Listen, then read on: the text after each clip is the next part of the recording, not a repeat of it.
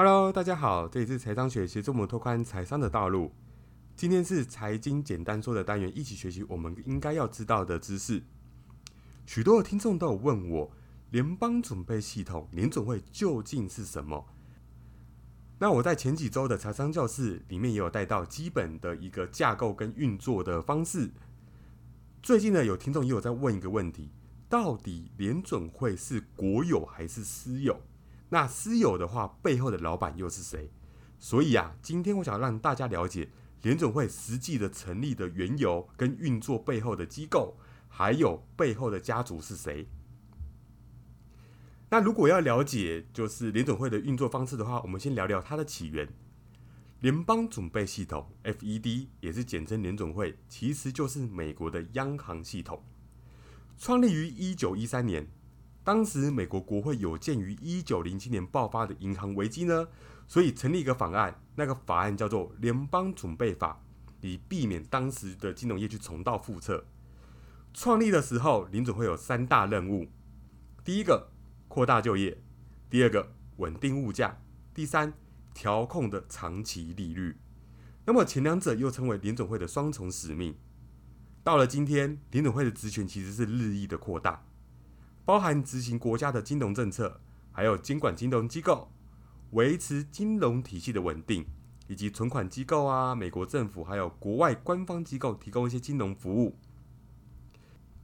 联准会呢还会进行财经的现况的评估嘛？那包含前阵子的利率决策会议，还有发布一些相关的报告，像是褐皮书等等的。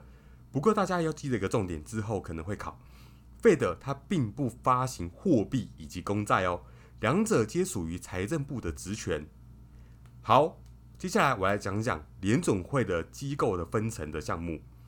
联总会共分为三层组织，最高层为理事会，旗下为十二家联邦准备银行，然后是各准备银行的会员银行，总共约三千家左右。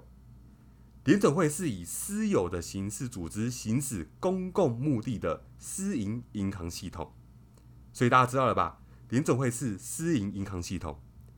美国政府呢，虽然没有联总会的股份，但联总会的九十四个 percent 的利润会交给财政部，剩余六个 percent 会交给各会员银行发放股息。既然我们都知道了联总会是私营机构，我们来聊聊为什么会有中央银行这个成立的目的？大家还记得吗？美国其实是哪一个国家的殖民地？最刚开始的时候，不错，就是英国。大家还记得五月花号的清教徒吗？其实北美十三州为什么要脱离英国？这是很重要的分类点。课本上是说为了自由，对吧？其实不是哦，它是为了钱，那也是为了钱的自由。北美十三州原来是通用的钞票，不是由英国印制的哦，而是由各州的私人银行印制。银行用他们的资产保证钞票的价值。当时的英国乔治三世国王想要干什么？他不想要让北美殖民地的银行印制钞票，他必须要经过英国的中央银行核准，银行印制钞票。那么，所以就是美国的一些银行要向英国的中央银行缴交利息。那么利息也是由英国的中央银行去制定，好，不必用法律去加税。所以这是当初国王的如意算盘。但是呢，在于美国北美那时候的银行家有钱也都知道，所以他们开始团结了，出钱去支持民兵打仗，争取那个自由。美国独立战争不光是为了钱，但是没有钱，这个仗是没有办法一次打个打八年。其实所有的自由都是一体不能分割的，他们要钱也要自由。因此啊，美国建国以来非常的排斥什么中央银行，毕竟之前是英国中央银行想要做这件事情嘛。然后究竟他们后来有没有中央银行，或是有个第一个代表性的国家银行，其实是有的。汉密尔顿呢，他倡导要成立美国第一银行，在一七九一年。二月二十五号开张，但是在一八一一年三月四号就倒闭了。我相信政府设立银行远比军队还要危险。现在花钱，而且他会再留子孙，这个是世界上最大的骗局。究竟这句话是谁讲的？是美国独立宣言起草法案的那个总统，第三任的总统，也就是杰弗逊总统，在一八一六年说的。那年呢，也同时成立了美国第二银行，但是二十年后也关闭了。所以，美国在建国之后超过百年是没有中央银行的。但是到了一九零七年金融危机，美国突然意识到一个问题：全靠自由的市场金融机制，很像个不定时炸弹。因为不知道何时会爆炸，所以啊，当时国会主导要调查银行危机的人是谁？参议员欧卓克。他的结论就是，美国啊需要建立中央银行。欧卓克也表示呢，站在银行家的对立面，他其实说实在的，他很像是警察吧？我们这样讲好了。其实呢，欧卓克这个参议员。他跟纽约的银行关系是很深的。言下之意是什么？这个很像我们看到一个景象：白天警察在抄赌场，晚上警察在赌场里面打麻将。一九一一年有一场神秘的会议，在哪里？在乔治亚州吉克岛的一栋豪宅召开。参加的人其实都是当时金融业的各方银行巨头。他们呢一起撰写出一套中央银行法案给欧佐克，由他主导立法。这个法案就是我刚刚提到的。联邦准备法案，也就是现在的美国联邦储备委员会联准会，它是所有银行巨头写的法案，所以这个法案其实你会知道，并不是经由人民代表所立法的，等于叫做立，就我讲说好了，洗钱的人制定一套反洗钱的法案。那么开这个秘密会议的豪宅在哪里？是谁的？就是摩根的。话说，在一九一三年，威尔逊他当上总统了，背后的金主也是摩根家族。之后，联邦准备法案悄悄通过的时候，其实这个法案建立了全球最巨大的信用体系。美国呢，也把金钱变成隐形操控政府的方式，而且完全合法。联邦准备系统叫做联总会嘛，那等同于是美国的中央银行，但是它是私人组织。虽然它有联邦两个字，但它是实质上百分之百的私人公司。接下来我来讲讲它的运作机制哦。它运作机制其实很简单，美国政府要跟你要一百亿好了，今天美国政府它需要一百亿的钱，联总会就会印个一百亿的钞票给他，美国政府再印价值一百亿的国库券来交换。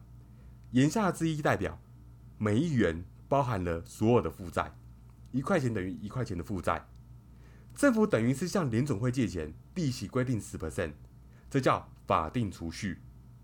政府把钱放进银行，纸钞就成了货币，银行的银行就有了百亿的存款了嘛。可是他留下了十趴的储备金嘛，那再放款九十亿给普罗大众，所以也就是九十亿。这不是原来的一百亿中九十亿哦，而是新的九十亿。我这边打个比方好了，你向银行借九十亿，他会给你一张九十亿的本票，同时给你一本存折，要你把本票的钱存进去，再提供你存款。所以他提供个本票给你，你存一张本票，他在账上借贷平衡，这一进一出，原来的一百亿完全没有动。你会把九十亿存在银行，言下之意，银行现在有多少钱？一百亿加九十亿。等于一百九十亿。如果今天你听到这里了，你真的是没有听懂的话，那恭喜你，林总会要达到目的的。他会用很多的金融术语去让你觉得这个是非常困难的事情。所以啊，他们会跟你说，这个是很专业的东西，你不要烦恼，麻烦的事情就交给联总会，以后就不会有麻烦了。这句话是真的还是假的？如果联总会的监管真的这么有效？那么为什么会有一九二九年、一九七三年、一九八一年、二零零一年再到二零零八年的一个金融危机？历史一直在证明，联总会不断的扩大货币供给，刺激投资，等到市场的水要烧开的时候，它就升息，缩紧信用，它专门制造通膨，引爆经济恐慌，用科学的方式操弄经济，制造公众的一个负债，也就是大家负债是谁操作的？联准会。那么，在一九一三年，威尔逊呢，他有签署配套的一个联邦所得法，明定薪资所得二十五 percent 要交给联邦税。钱花去哪里？大家知道吗？基本上全部拿来支付联总会的利息。那么，政府如果要用钱怎么办？借，只能借。那向谁借？向联总会借更多的钱，然后再付更多的利息回去。基本上啊，如果我单看这个法案的话，我是觉得危险的啦。因为当时未获足够的州去批准这个税法，OK，所以基本上来讲的话，联储会一直在玩弄这一套的金钱游戏。其实呢，杰弗逊当初就很害怕银行家跟政商做勾结，利用金钱游戏就是 money game 骗光人民的财产。如今其实这个噩梦已经算是成真了。富兰克林有讲过一句名言：缴税跟死亡是你这辈子无可避免的两件事情。我相信现在每个人最害怕就这两件事情。刚刚聊到联总会的部分，那接下来我们来讲到就是说联总会背后的金主是谁？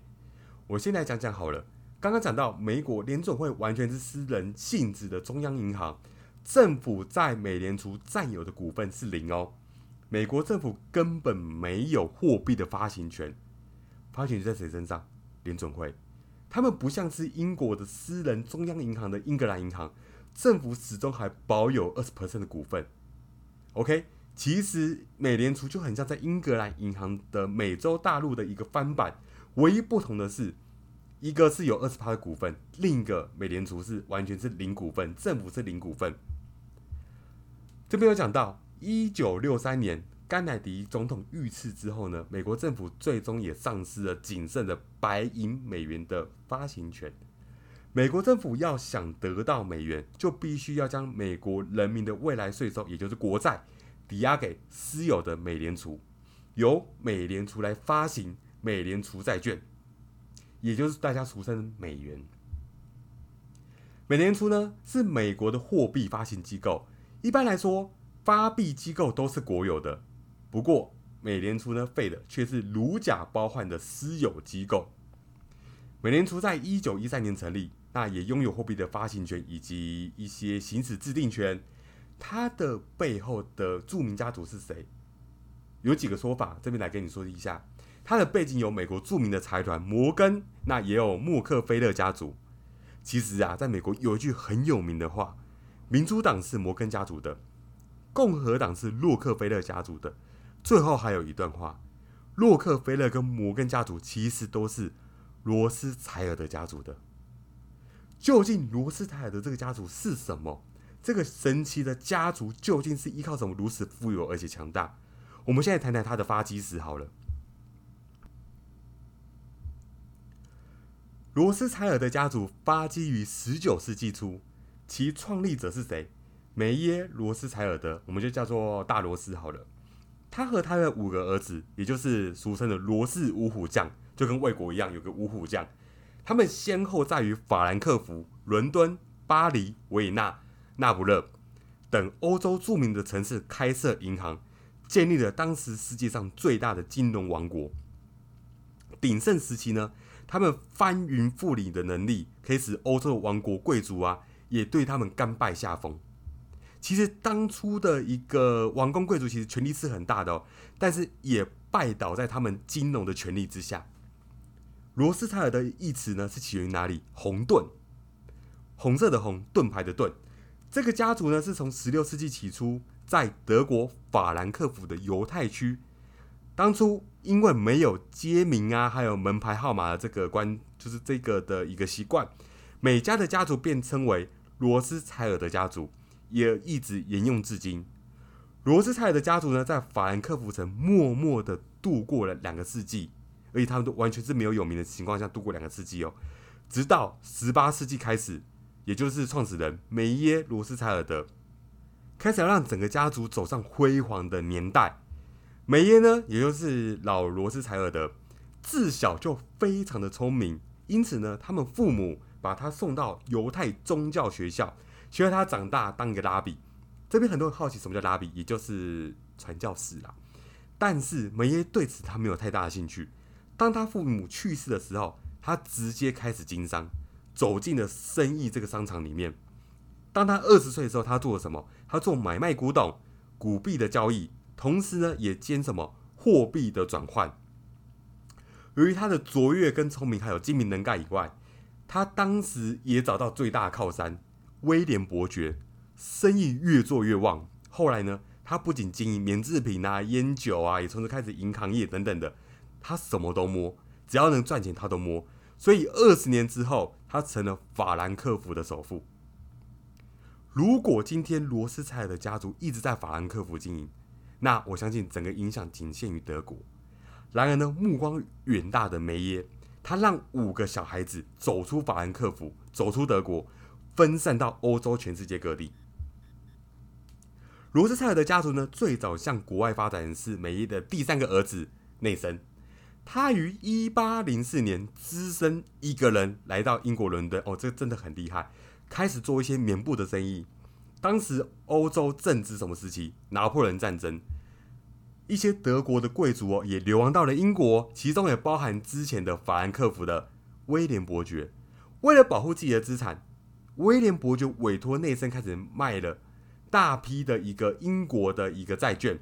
内森借此也起来做一些债券啊、股票的生意。当然，内森他有遗传到爸爸的精明才干嘛。不久后，他也发财了，那也成为了伦敦金融证券界的巨头。后来，他也就是不失这个机会啦，向英国呢政府提供巨额的一个军费哦，所以他在这时候跟伦敦的军政要建立了密切的往来联系。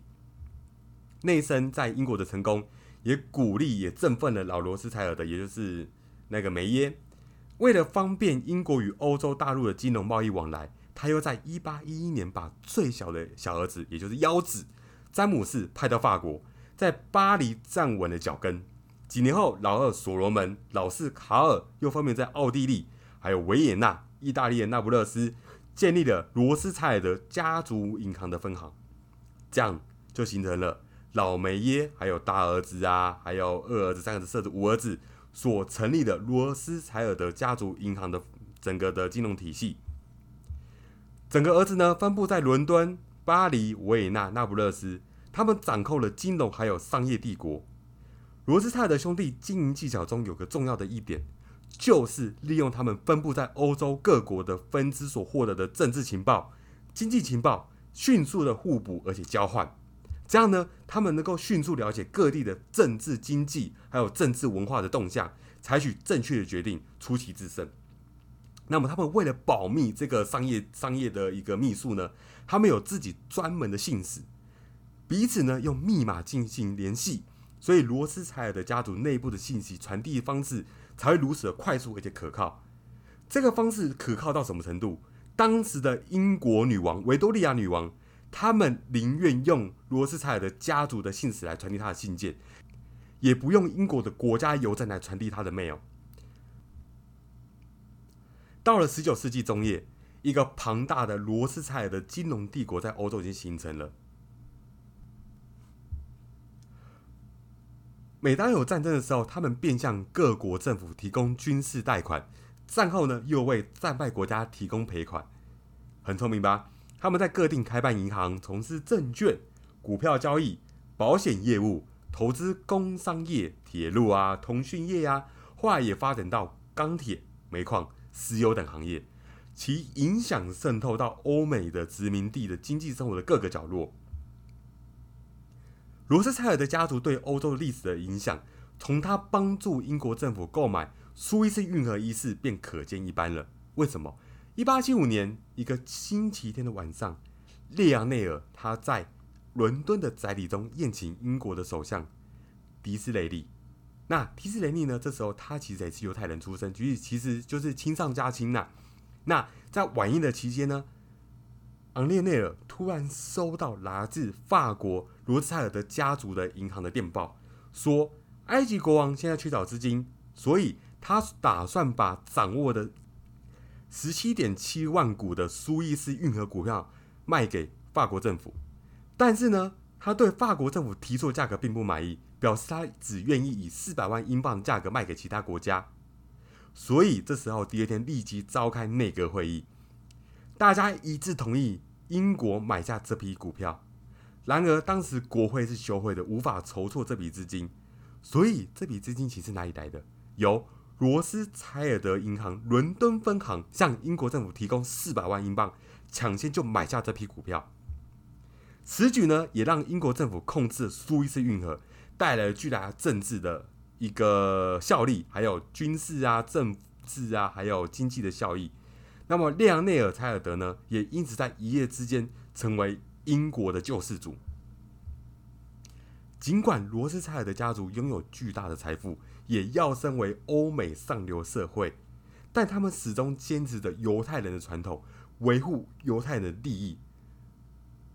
这个呢，他们认为维护这个自己家族的利益比生意赚钱都还重要。我们从这点可以看得出来，罗氏家族呢，大多数都坚持主内通婚。这个家族下属的公司企业都按犹太教的一个安息日的规定，在星期日估算，不做任何生意。一八二零年，内森呢，他也宣布。不同意任何一个拒绝给犹太人公民权的一个德国做生意哦。一八五零年，当卡尔借钱给罗马教皇时，向梵蒂冈提出要求拆除罗马的犹太格区。十九世纪，伦敦柴尔德银行呢宣布不向俄国沙皇贷款。为什么？因为当时的俄罗斯沙皇他是迫害而且虐待俄国的一个犹太人的。所以基本上来讲的话，我们可以看出家族的内训有什么？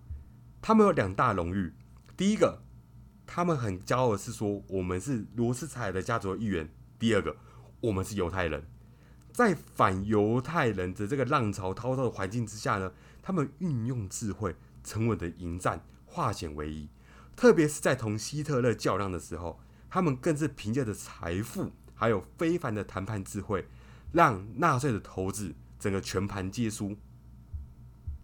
他们一方面呢拒绝向反犹太国家贷款来抵制反犹太人的国家，另一方面呢给犹太人慈善事业，甚至是犹太复国主义事业一个巨大的帮助，被全世界的犹太人赞颂为真正的大宪章。近年来呢，罗斯柴尔德家族呢已经进入中国的市场了，实际上。罗斯柴尔德在一个半世纪前就已经与中国建立商务联系了。一九七九年，在进入中国市场的时候，他也担任英国家族煤炭公司还有北方工程公司的电厂项目的财务顾问。此后呢，为一批中国知名的企业提供财务咨询服务。一九九四年至二零零四年间，罗斯柴尔德家族。公司为中国的五十五个项目提供了顾问服务，涉及的金额有多少？四百八十亿美元。到了两千年，到两千年的时候，罗斯泰尔德家族呢成立了什么？中国控股有限公司在北京成立的。罗斯柴尔德的财富传奇呢，也许已经成为一个无法复原的真实神话。但是，罗斯柴尔德家族在跨越拿破仑战争、法国革命。两次的世界大战中所表现出来的战略思维、敏锐的眼光，还有对时局的分析掌握能力，是任何时代一个成功商人的必备要素。尤其是他们在与各国政要交往中，表现出非常卓越的政治脑袋，可以说是借用政治的力量实现商业目的最完美的典范。我刚好提到，罗斯柴尔德家族是以银行业起家，最终统治了欧洲的金融业。但是呢，他也把触角伸到了美洲。这其中最广为传播的例子，就是他最先获知了拿破仑战败的消息，而大发了一笔钱。在金融帝国扩张的过程中，罗斯柴尔德加入了共济会，为共济会活动提供相当大额的活动资金，同时也透过共济会扩大影响力。在美洲大陆的时候，罗斯柴尔德家族。为美国独立提供了资金的资源。美国有大量的共济会成员哦，包括开国国父是谁？华盛顿。独立宣言的起草人当中就有一部分人是共济会的成员。但是呢，罗斯柴尔德家族在美国最大的成功是组织成立了美联储，掌握了发行货币的权，来控制美国的经济，甚至是全球的经济。这边我带到一下这个共济会这个神秘的组织，共济会呢，并非宗教组织，在成立初期呢，就属于一种秘密结社组织，对入会申请者是否有宗教信仰啊，或者是说有什么宗教背景，并没有什么要求，容许持有各种宗教信仰但是没有残疾的成年男子加入。但申请者必须是有神论者，你可以是犹太教徒、基督教、印度教等等的，相信存在于世界上的其中一位神明。共济会的组织形式是怎样的方式呢？共济会在十八世纪到三十年代呢，便随着移民新大陆的浪潮而进入北美，直接传承至英格兰总会所，于一七三三年，我们讲做叫那当时叫做宾夕法尼亚州啦，费城组建的总会所认定的美国第一个共济会的总会所，所以美国共济会总会所在哪里？费城。这个总会所呢，后来被更誉为什么圣约翰会所？那么班杰明·富兰克林呢，也就是在一七三七年成立这个总会所里面辖下的一个会员。目前确认的会员其实有华盛顿啊、班杰明啊。那在后面的一个美国历任总统的话，至少有十五位都是他的一个会员组织。这边我顺便带到一下，就是美元钞票上的一个秘密好了。大家有看过一元的美钞吗？一元美钞上面的图形是什么？金字塔，总共有十三层。它的顶端呢，那一个眼睛呢，正是控制还有权力的象征。我们俗称它叫做赫鲁斯眼，也代表上帝之眼，也有权力之眼这个称呼。而共济会呢，总共有十三个统治的家族，最大的三个家族，每个家族应对的是什么？特定的控制领域，像是军事科技、全球金融的系统、军工系统、医疗系统，还有意识控制系统、宗教系统、大众传媒以及体育系统。OK，最有意思的，大家知道什么吗？历史上以来，呃，每一个有妄想要动摇美联储发行权的美国总统，像是甘乃迪呀、里根都啊，都被行刺过。我不知道这个是巧合还是俗称大家讲的阴谋论，反正大家都不得而知，也没有人敢证实。所以这边我做个总结好了，联准会确实是私人机构，它同时一样到现在还是靠着联准会在帮他赚钱，而且是百分之百不会倒的生意，百分之百赚钱的生意。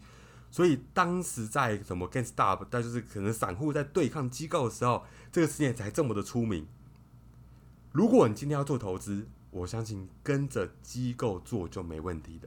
尤其是当时响叮当的机构，像是摩根啊等等的，只要跟着他们做，绝对不会出问题。那么也感谢这次收听，那喜欢的朋友可以帮我点击关注以及分享，还有追踪我的 IG，我会不定时的更新投资场上最新的消息。